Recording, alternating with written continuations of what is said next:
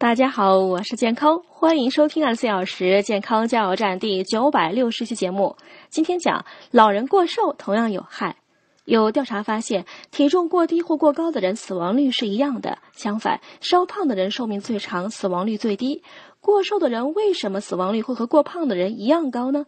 首先，瘦人对环境的适应力较低；其次，瘦人的抵抗力较差。当饥饿、疾病来袭的时候，瘦弱者是首当其冲的受害者。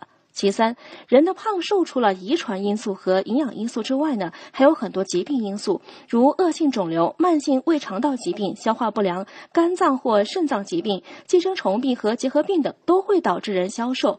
对于原因不明的突然消瘦或渐进性消瘦，应引起警惕。因此，人到中老年后，由于新陈代谢发生改变，活动量减少，脂肪消耗量减少，稍微胖一些是正常现象。太瘦则要查明原因。